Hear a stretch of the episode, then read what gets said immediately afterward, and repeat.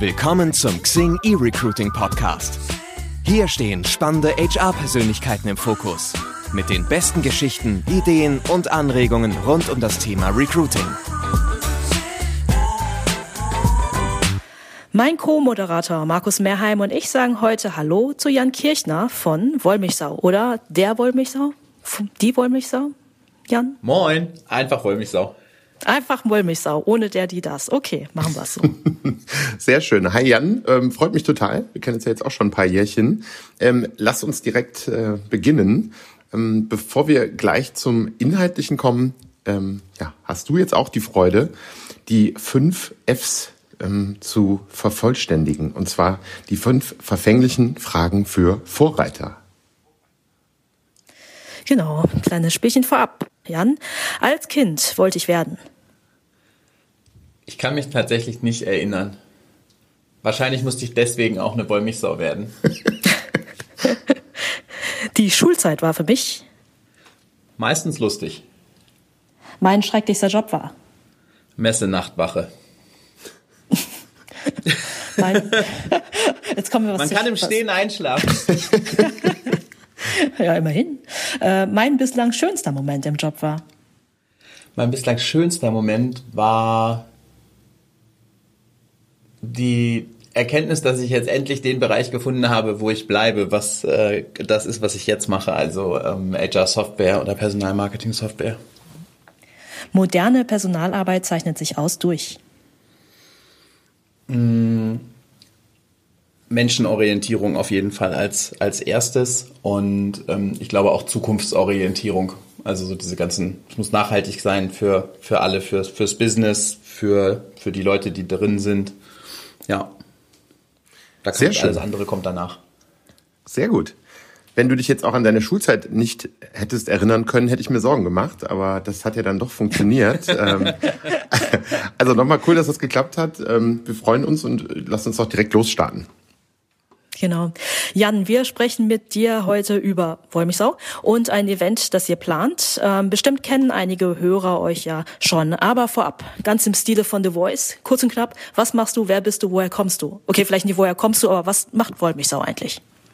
Ähm, also Wollmilchsau entwickelt, ähm, also Wollmilchsau hat einen Blog, das kennen die meisten. Ähm, da schreiben wir rund um digitales Personalmarketing und Recruiting.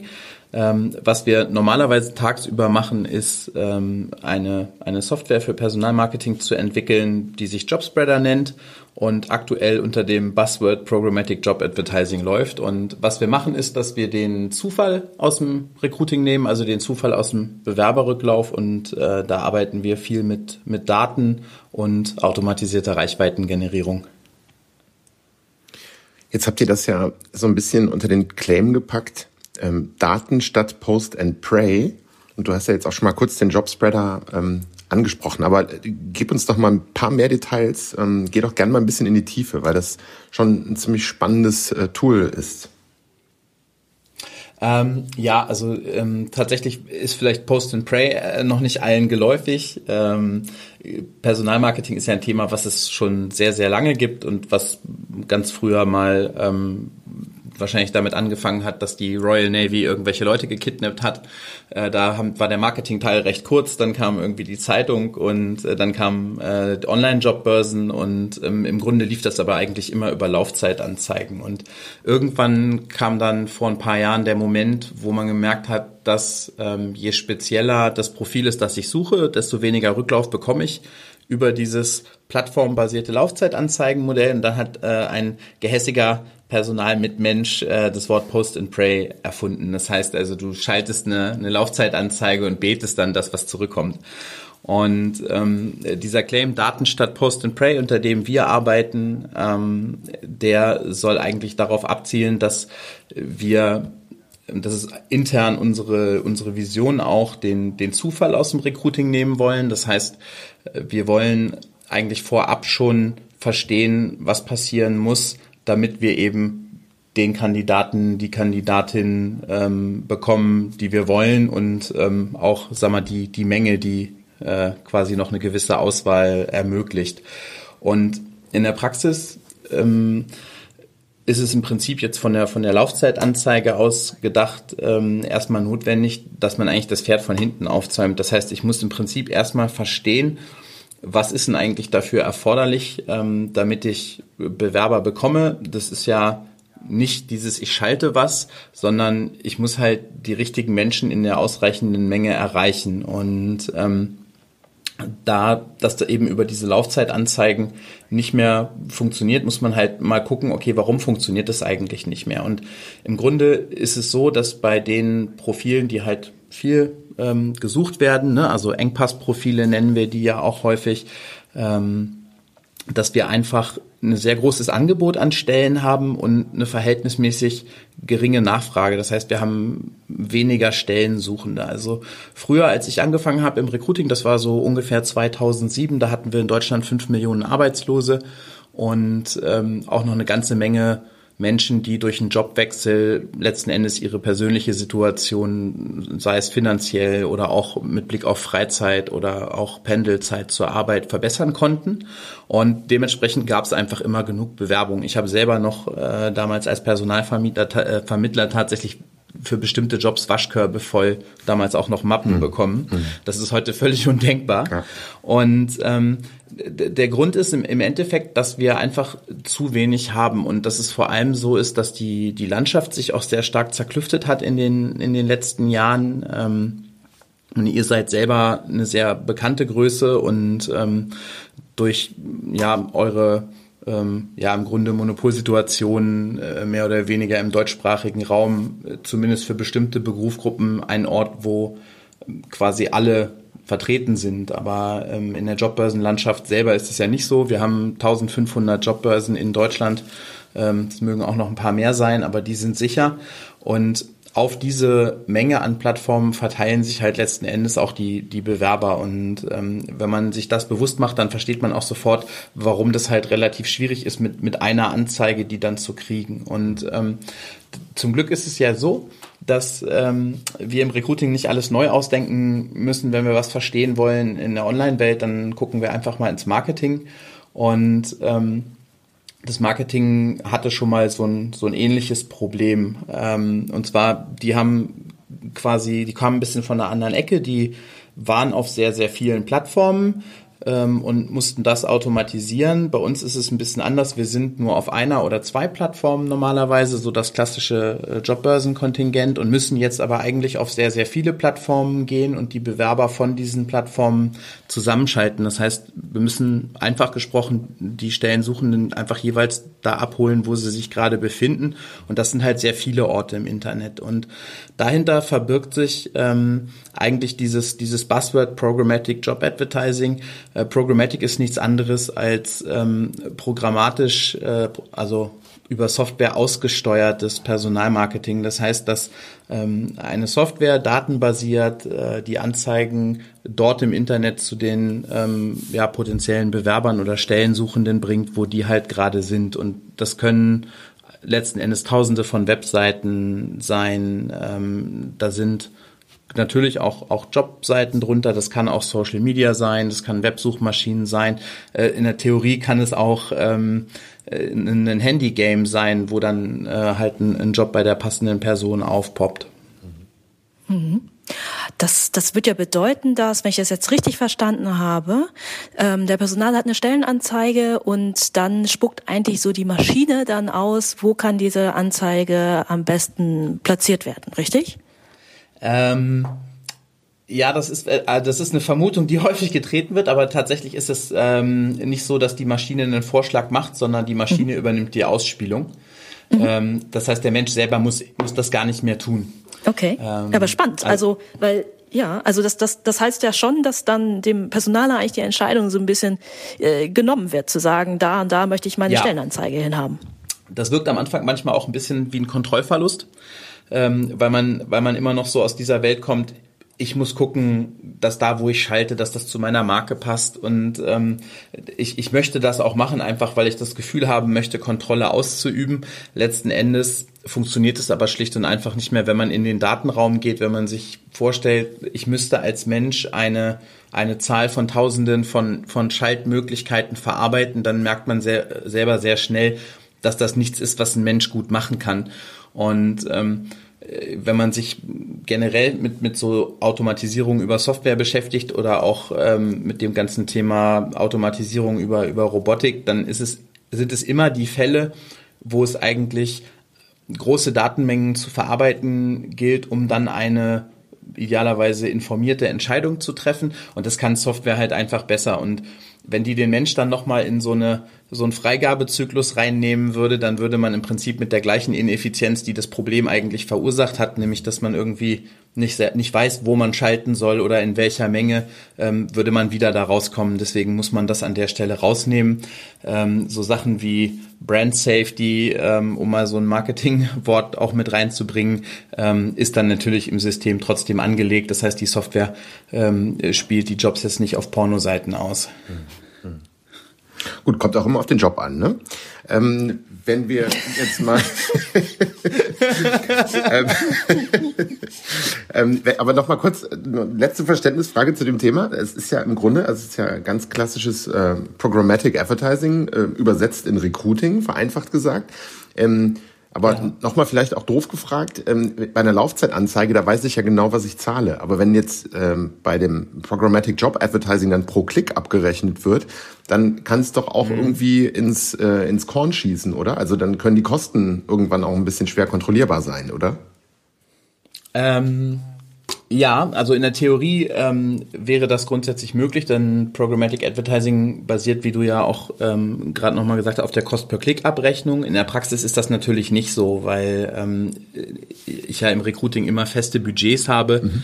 Ähm, zum einen, die mir quasi zugewiesen werden für meinen Job. Zum anderen ist es in der Planung so, dass man als sagen wir mal, quantitative Grundlage für eine automatisierte Ausspielung den, den Recruiting-Trichter sich vorher anguckt. Das heißt, ähm, man überlegt sich quasi, okay, wie viel Bewerbungen möchte ich denn pro Stelle haben? Das ist meistens ein, ein Erfahrungswert, ähm, tatsächlich ganz oft in der Range zwischen 10 und 20 Bewerbungen, wo dann ein Personaler sagt, naja, wenn ich pro Stelle so 10 bis 20 Bewerbungen habe, dann ähm, äh, kann ich auch nach meinem Auswahlprozess am Ende, da habe ich noch genug Kandidaten über und finde dann auch die richtige Person. Und wenn ich diese Zahl kenne, dann kann ich im Prinzip mit Hilfe von, von Web Analytics auswerten, wie viele Leute muss ich denn auf meine Stellenanzeige kriegen, mhm. um äh, eben eine Bewerbung äh, zu, zu erreichen. Ähm, sagen wir jetzt mal, das sind 50, ist tatsächlich auch so ein, so ein Benchmark, wenn man eine gute Karriereseite hat und dann kann ich halt sagen, okay, äh, 10 Bewerbungen mal 50 Aufrufe sind 500 Aufrufe und ähm, damit weiß ich, okay, ich brauche 500 Klicks und ähm, dann kann ich auch nach den 500 Klicks abriegeln und dann habe ich ähm, dementsprechend das, das Risiko dann auch rausgenommen. Wenn man natürlich Kampagnen fährt ohne ähm, quasi so eine Deckelung, dann gibt's in der Theorie äh, natürlich schon die Möglichkeit, ähm, dass sowas teuer wird. Das wird man aber genau deswegen auch im Normalfall eigentlich nicht machen. Mhm. Wenn ich das Prinzip jetzt richtig verstanden habe, nutzt ihr zur Aussteuerung ja auch ähm, Echtzeit-Arbeitsmarktdaten zur Optimierung. Ähm, Mhm. Frage A, welche Quellen sind das? Wie funktioniert das Ganze? Und ähm, muss man dann zum Beispiel in der Praxis dann damit rechnen, dass eine Anzeige vielleicht nur, weiß nicht, zwei, drei Tage lang auf Plattform X live ist und dann ist es plötzlich wieder weg? Oder wie ist das tatsächlich in der Praxis? Ähm, also im Prinzip sind es ähm, zwei verschiedene Sachen. Also das eine ist, die, die Arbeitsmarktdaten ähm, sind im ersten Schritt vor allem dazu da zu verstehen, was für einen Job habe ich hier eigentlich und mit was für einem, für einem Rücklauf kann ich rechnen. Also es ist ja so, ähm, dass Personalmarketing ja jetzt nicht die einzigste Methode im Recruiting ist. Da erzähle ich euch ja nun auch nichts Neues. Xing selber ist ja äh, im, im ganzen Bereich Active Sourcing ähm, sehr stark und wir haben die Erfahrung gemacht, dass wenn man Leute, die halt quasi beide Disziplinen machen, fragt, wonach sie denn eigentlich entscheiden, wann sie jetzt Active Sourcing machen oder Personalmarketing, dann ist es sehr stark prozessbasiert. Das heißt, die sagen, naja, standardmäßig schalten wir halt erstmal eine Anzeige, dann warten wir drei Monate und wenn dann immer noch nichts passiert ist, dann machen wir vielleicht auch Active Sourcing und wenn dann das auch drei Monate lang nicht klappt, dann gehen wir mal zum Personalberater. Ähm, was im Extrem aber bedeutet, dass auch bei einem Job, wo ich eben eigentlich schon vorher wissen kann, dass da nichts zurückkommen wird, ich erstmal sechs Monate Zeit verschenke, was ähm, ja aus einer Business-Perspektive raus eine Katastrophe ist. Und ähm, das heißt, die Arbeitsmarktdaten zeigen im ersten Schritt mal an, mit, mit was für einem, für einem Rücklauf ich rechnen kann. Und ähm, dann kann ich auf der Grundlage beispielsweise entscheiden, Jahr, ich spiele eine Stelle von mir aus auch über Programmatic Job Advertising aus, obwohl ich weiß, dass der Arbeitsmarkt, der aktive Arbeitsmarkt da sehr gering ist und dass ich wahrscheinlich auch über die Ausspielung ähm, am passiven Arbeitsmarkt, sei es jetzt Social Media oder auf irgendwelchen Internetseiten, äh, nicht so viel zurückbekommen werde. Aber ich werde dann vor allem ähm, den Schluss daraus ziehen, dass ich von Anfang an ins Active Sourcing gehe und halt viel proaktiver in meiner Personalsuche und Ansprache vorgehe. Mhm. Ähm, woher stammen die Daten? Ähm, das ist im Endeffekt, äh, das sind verschiedene Quellen, die wir äh, da anzapfen.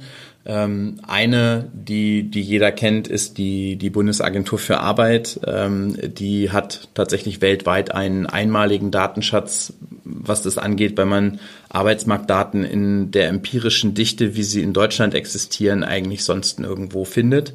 Ähm, andere Daten sind aber auch im Grunde stammen, stammen aus dem Web ähm, wo wir ähm, ja im Prinzip einfach äh, Anzeigen ähm, sammeln, also um halt zum Beispiel Wettbewerbsanalysen abzubilden und auch aufzuzeigen, okay, ähm, so und so ist die Kandidatensituation, ähm, aber du hast auch noch den und den Wettbewerb. Das heißt, es gibt vielleicht nicht nur mittelmäßig viel oder auch mal wenig Kandidaten, sondern du hast eben wahlweise dann wenig oder viel Wettbewerb, so dass du dir halt wirklich einen Reim drauf machen kannst. Und dann dadurch entsteht halt ein sehr ganzheitliches äh, Bild.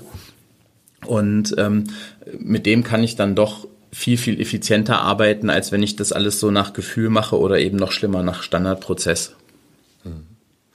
Mhm. Wenn man jetzt das, das Kind oder anders gesagt den Job beim Namen nennt, ähm, dann kommt man ja schnell zu, zu Jobtiteln. Das ist ja auch wieder ein schönes Thema für sich. Ähm, und es kann ja auch teilweise echt zu Irritation oder Unklarheit führen. Also so aus der Bewerberperspektive da gibt's ja schon die verrücktesten Sachen. Also das sind dann irgendwie teilweise interne Vorgaben, irgendwie Referat K38 oder dann wird plötzlich der Field Execution Specialist äh, gesucht und also da gibt's ja die wildesten Sachen. ähm, und das ist, glaube ich, einerseits für die Bewerber so ein bisschen schwierig, aber äh, ja bestimmt auch irgendwie eine technische Herausforderung. Also wie, wie, könnt, wie geht ihr damit um? Also wie schlau ist die Maschine in Bezug auf, wofür steht jetzt dieser Jobtitel? Ähm, ja, das ist tatsächlich ein, ein sehr wichtiges Thema. Ähm, also einmal für Bewerber ist es ja tatsächlich so geworden, dass die Welt auch in den letzten 10, 20 Jahren sehr kompliziert geworden ist. Früher hatte man halt Ausbildungsberufe, die hatten einen klaren Namen und die hießen dann auch den, den Rest der Zeit so. Du warst halt Maurer, Maler, Bäcker, keine Ahnung, Kfz-Mechatroniker. Ähm, Gerade jetzt in den, in den studierteren Berufen oder auch in, in vielen anderen, wo das im Prinzip aus dem Business raus oder dann aus dem Firmenorganigramm raus definiert ist und dann eben solche äh, Schmanker wie, wie Referat 38 oder halt der, der Field Execution Specialist ähm, rauskam. Hauptsache Englisch klingt cool, ja. super. Ähm, das ist tatsächlich ein riesiges Problem. Und ähm, wir haben uns da ja tatsächlich zehn Jahre lang manuell mit rumgeschlagen und versucht zu verstehen, was ist da drin. Ne? Also man, man quasi man geht ins Anforderungsprofil rein und ähm, guckt dann, okay, dann hat man irgendwann verstanden, was ist denn das? Und ähm, dann kann man auch in die Analyse gehen. Das ist aber natürlich eine Methodik, die jetzt, wenn es um Skalierung geht, und das ist ja, was wir machen bei der Automatisierung, das heißt, wir haben auch Kunden, die haben eine vierstellige Zahl von Jobs und da kann man das natürlich nicht mehr händisch machen. Und ähm, deswegen haben wir ähm, in, in den letzten Jahren einen, einen Algorithmus für die Bewertung von Jobtitelqualität entwickelt. Und der analysiert einen Jobtitel auf ähm, ja zum ersten Mal auf, auf seine Relevanz. Das heißt, ähm, wir haben dem mit Hilfe von Machine Learning beigebracht zu erkennen, welche Schlagworte in dem Jobtitel sind relevant. Ähm, dann erkennt er halt, okay, was ist so äh, grammatikalischer Füllstoff. Ne? Wir haben jetzt eben als Beispiel hier den Mitarbeiter für das Referat K38. Ähm, da würde er halt sagen, naja, Mitarbeiter, das hat datenmäßig betrachtet ein Schrottwert, mhm. weil halt kein Bewerber jemals irgendwo bei der Jobsuche eingibt, ich suche einen Job als Mitarbeiter in Hamburg. ähm, ne, so, das, das ist schon mal Quatsch. Also sagt er, okay, nee, Mitarbeiter nimmst du mal nicht. Dann würde er erkennen, dass äh, für das Referat, das für das eigentlich nur so grammatikalischer Füllstoff ist. Da würde er dann auch davon abraten, das zu benutzen. Ähm, ja, Referat äh, K38 ist dann ähm, auch, auch schwierig. Das ist genauso wie ähm, Fachbereich zum Beispiel wird auch gern mhm. benutzt, ne? Mitarbeiter für den Fachbereich irgendwas. Mhm. Und ähm, das spielt er dann sofort zurück. Das heißt, man kriegt dann einen Farbcode, der halt sagt, hier rot, gelb, grün, das nimmst du, das nimmst du nicht, auch wenn Leute dann äh, auch gern gemacht Orte in den Jobtitel packen.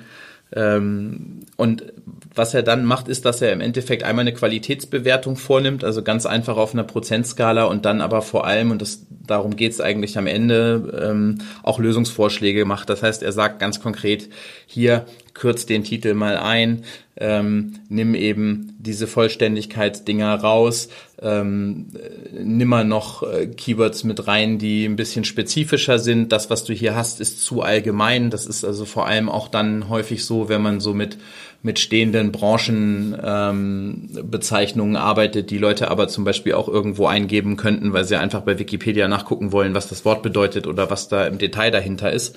Und ähm, so spielt er das zurück. Ja, und dann kann man halt mit Hilfe von, von Daten dem, dem operativen Recruiter, ähm, der ja eigentlich seinen Fokus auf die Kandidaten und die, die Gespräche richtet, die er ja häufig dann auch im, im Stundentakt führt ähm, oder eben die Ansprachen jetzt zum Beispiel auch bei euch über den Dingsing Talent Manager kann man halt ähm, dadurch dann auch wirklich helfen, ähm, zu verstehen, was man an dem Jobtitel konkret drehen muss, weil die ja dann auch teilweise aus der aus der Fachabteilung kommen und ähm, durch die Datenanreicherung kann der dann halt auch mit der Fachabteilung reden und sagen, hier pass auf Leute, ich habe hier von euch einen Titel bekommen, der mag ja intern so heißen, aber extern sucht einfach niemand danach und ich habe hier die Daten, um das zu beweisen. Mein Vorschlag wäre, wir nennen den jetzt mal so und so und ähm, dann kann er sich darüber halt der, der Wahrheit am Arbeitsmarkt annähern. Und wenn man dann jetzt zum Beispiel auch noch in so dieses Thema Wettbewerbsanalyse geht, dann kann der Recruiter darüber auch gleich noch so eine Art Zielfirmenliste kriegen, die er dann fürs Active Sourcing beispielsweise bei euch auch, auch nutzen kann. Ne?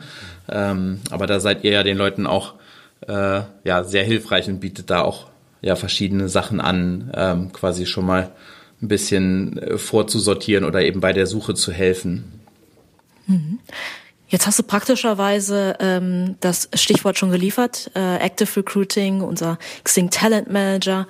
Ähm, wenn wir mal zu diesem Thema kommen, Active Recruiting, ähm, das ist ja so eine Sache, die für einige Unternehmen äh, sicherlich noch neu ist. Ähm, für andere, die es bereits nutzen, ist es eine Herausforderung. Ähm, hast du für unsere Hörer ein paar Tipps, worauf Personaler deiner Erfahrung nach am ja, besten achten sollten?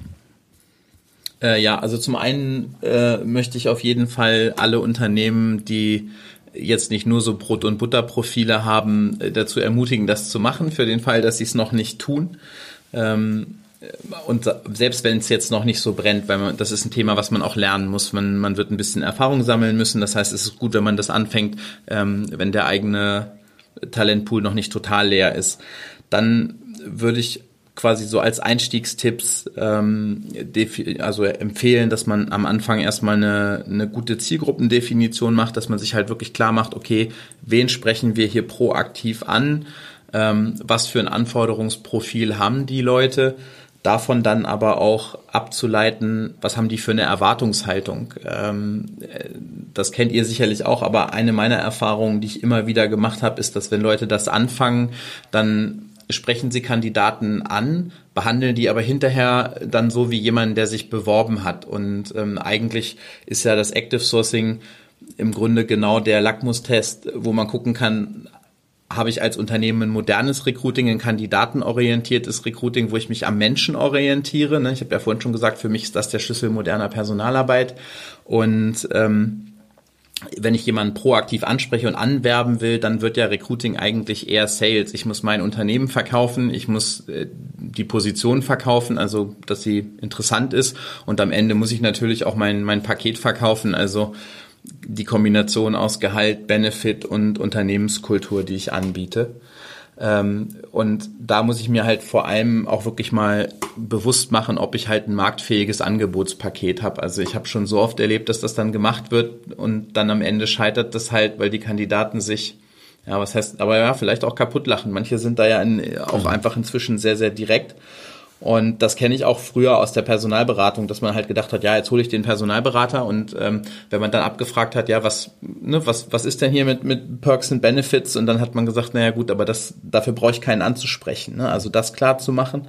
Und dann, ähm, und das finde ich immens wichtig neben den Hard Facts, ich brauche halt einen empathischen Recruiter oder Sourcer, also jemand, der sich in seinen Gegenüber wirklich einfühlen kann und der sich auch die Mühe gibt, sich auf den Menschen einzulassen und den Menschen zu verstehen. Denn das ist eigentlich äh, gerade im Erstkontakt ähm, das Wichtigste, dass die sich, wenn ich sie anspreche, auch wirklich verstanden fühlen und dass sie halt nicht einfach eine Nummer sind, so ich habe jetzt mal 100 Leute vollgespammt, hier ist der Link zu meinem Job, sondern dass ich wirklich sage, hey, ähm, hey Max, ich habe gesehen, ähm, du bist hier im Bereich Data Science ähm, tätig und ähm, da spezialisierst du dich äh, auf den Bereich Spracherkennung. Wir machen da gerade ein total spannendes Projekt und ähm, da würdest du A, super drauf passen, aber ich glaube auch, dass das voll äh, deinen Interessen ähm, entgegenkommt. Ich habe in deinem Profil gesehen, du hast in den letzten Jahren das und das gemacht und da ist doch eigentlich der logische nächste Schritt, äh, sich mit dem und dem zu beschäftigen und so dass dann der Gegenüber halt wirklich merkt, ähm, man hat sich auf ihn eingelassen und äh, man setzt sich individuell mit der Person auseinander. Ich freue mich da total. Ähm, ihr macht da ja selber auch, auch viel mit eurem äh, Customer Success Team und bietet da ganz viel Trainings auch an. Und für mich ist das tatsächlich jetzt mal abgesehen von der, der reinen Beherrschung der, der Suchtechniken, was ja im Grunde eigentlich so ähm, ja ein bisschen die Basisausbildung von, von Sourcern ist, ist das aber tatsächlich am Ende das entscheidende Merkmal. Und da freue ich mich sehr, dass äh, wir Kira und Jean-Luc aus eurem Customer Success Team auch äh, bei unserer Recruiting Interaktiv Konferenz haben, die ja in zwei Wochen stattfindet. Und äh, werde mich tatsächlich auch selber in die Session reinsetzen, um äh, da nochmal ein bisschen was von euch zu lernen. Mhm. Ja, schön. Also das ist ja gut, wenn, wenn das auch da draußen gesehen wird, dass wir uns auch wirklich um die Kunden kümmern ist halt auch eine ganz logische Sache. Also ich meine, es geht uns ja auch nicht darum, irgendwie äh, den Talentmanager zu verkaufen und dann und den Kunden damit dann in, in wie soll ich sagen alleine zu lassen, sondern gerade das Customer Success Team ist, ist denen ja auch daran gelegen, dass die Produkte dann auch gut und vor allen Dingen auch mit einem guten Ergebnis für den jeweiligen Recruiter Recruiterin dann genutzt werden ähm, können. Jetzt hast du es gerade schon angeteasert. Ähm, erzähl doch mal ein bisschen mehr. Ihr plant da ja so ein so ein Online-Event, was sich sehr spannend anhört. Ähm, was, was passiert da? Ähm, ja, also Online-Event ist die Recruiting Interaktiv, ähm, findet statt vom 14. bis 18.09. und ähm, ist im Grunde Corona-bedingt entstanden, da wir ja alle dieses Jahr leider das Problem haben, dass ähm, entgegen der normalen oder des normalen Herbstrhythmus es dieses Jahr keine Messen geben wird, wo wir Recruiting und HR-Begeisterten uns treffen und austauschen können. Mhm. Und aus der Situation raus haben wir gesagt, okay, wir brauchen trotzdem Austausch und ähm, wir müssen den dann wohl oder übel digital stattfinden lassen. Und ähm, dann haben wir uns halt gefragt, was ist denn eigentlich schön an, an so einer Messe, was, was mögen wir? Und ähm, dann sind wir halt rausgekommen, was uns Spaß macht, ist der interaktive Erfahrungsaustausch, ähm, wo wir halt was bei lernen und äh, dann natürlich auch die, die Messeparty und der Spaß, der da nicht zu kurz kommen darf. Ähm, ne, wir beide haben ja auch schon mal vielleicht ein oder zwei Bierchen zusammen getrunken und das führt ja dann auch dazu, dass ich dich mal anrufen kann und sagen kann, du ja. Markus, ich habe mal eine Frage, ne? Ja, oder absolut. Ähm, und ähm, genau, das, das machen wir und wir haben ähm, im Prinzip die ganze Woche dreht sich um, um Recruiting und besteht im Prinzip inhaltlich aus ähm, Good Practice Cases, die aber sehr interaktiv aufgezogen sind. Das heißt, die Idee ist, dass jemand wirklich nur kurz anteasert, hey, wir haben das und das gemacht und das lief gut oder vielleicht auch nicht so gut, aber jetzt fragt mich mal, was ihr machen könnt und was ich euch mit auf den Weg geben kann.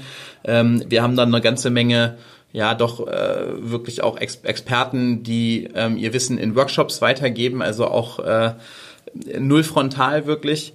Und ähm, wir haben am Donnerstagabend sogar auch noch eine kleine kleine Party. Mehr möchte ich noch nicht verraten, aber es wird auf jeden Fall sehr lustig und es gibt auch was zu trinken, wenn man möchte.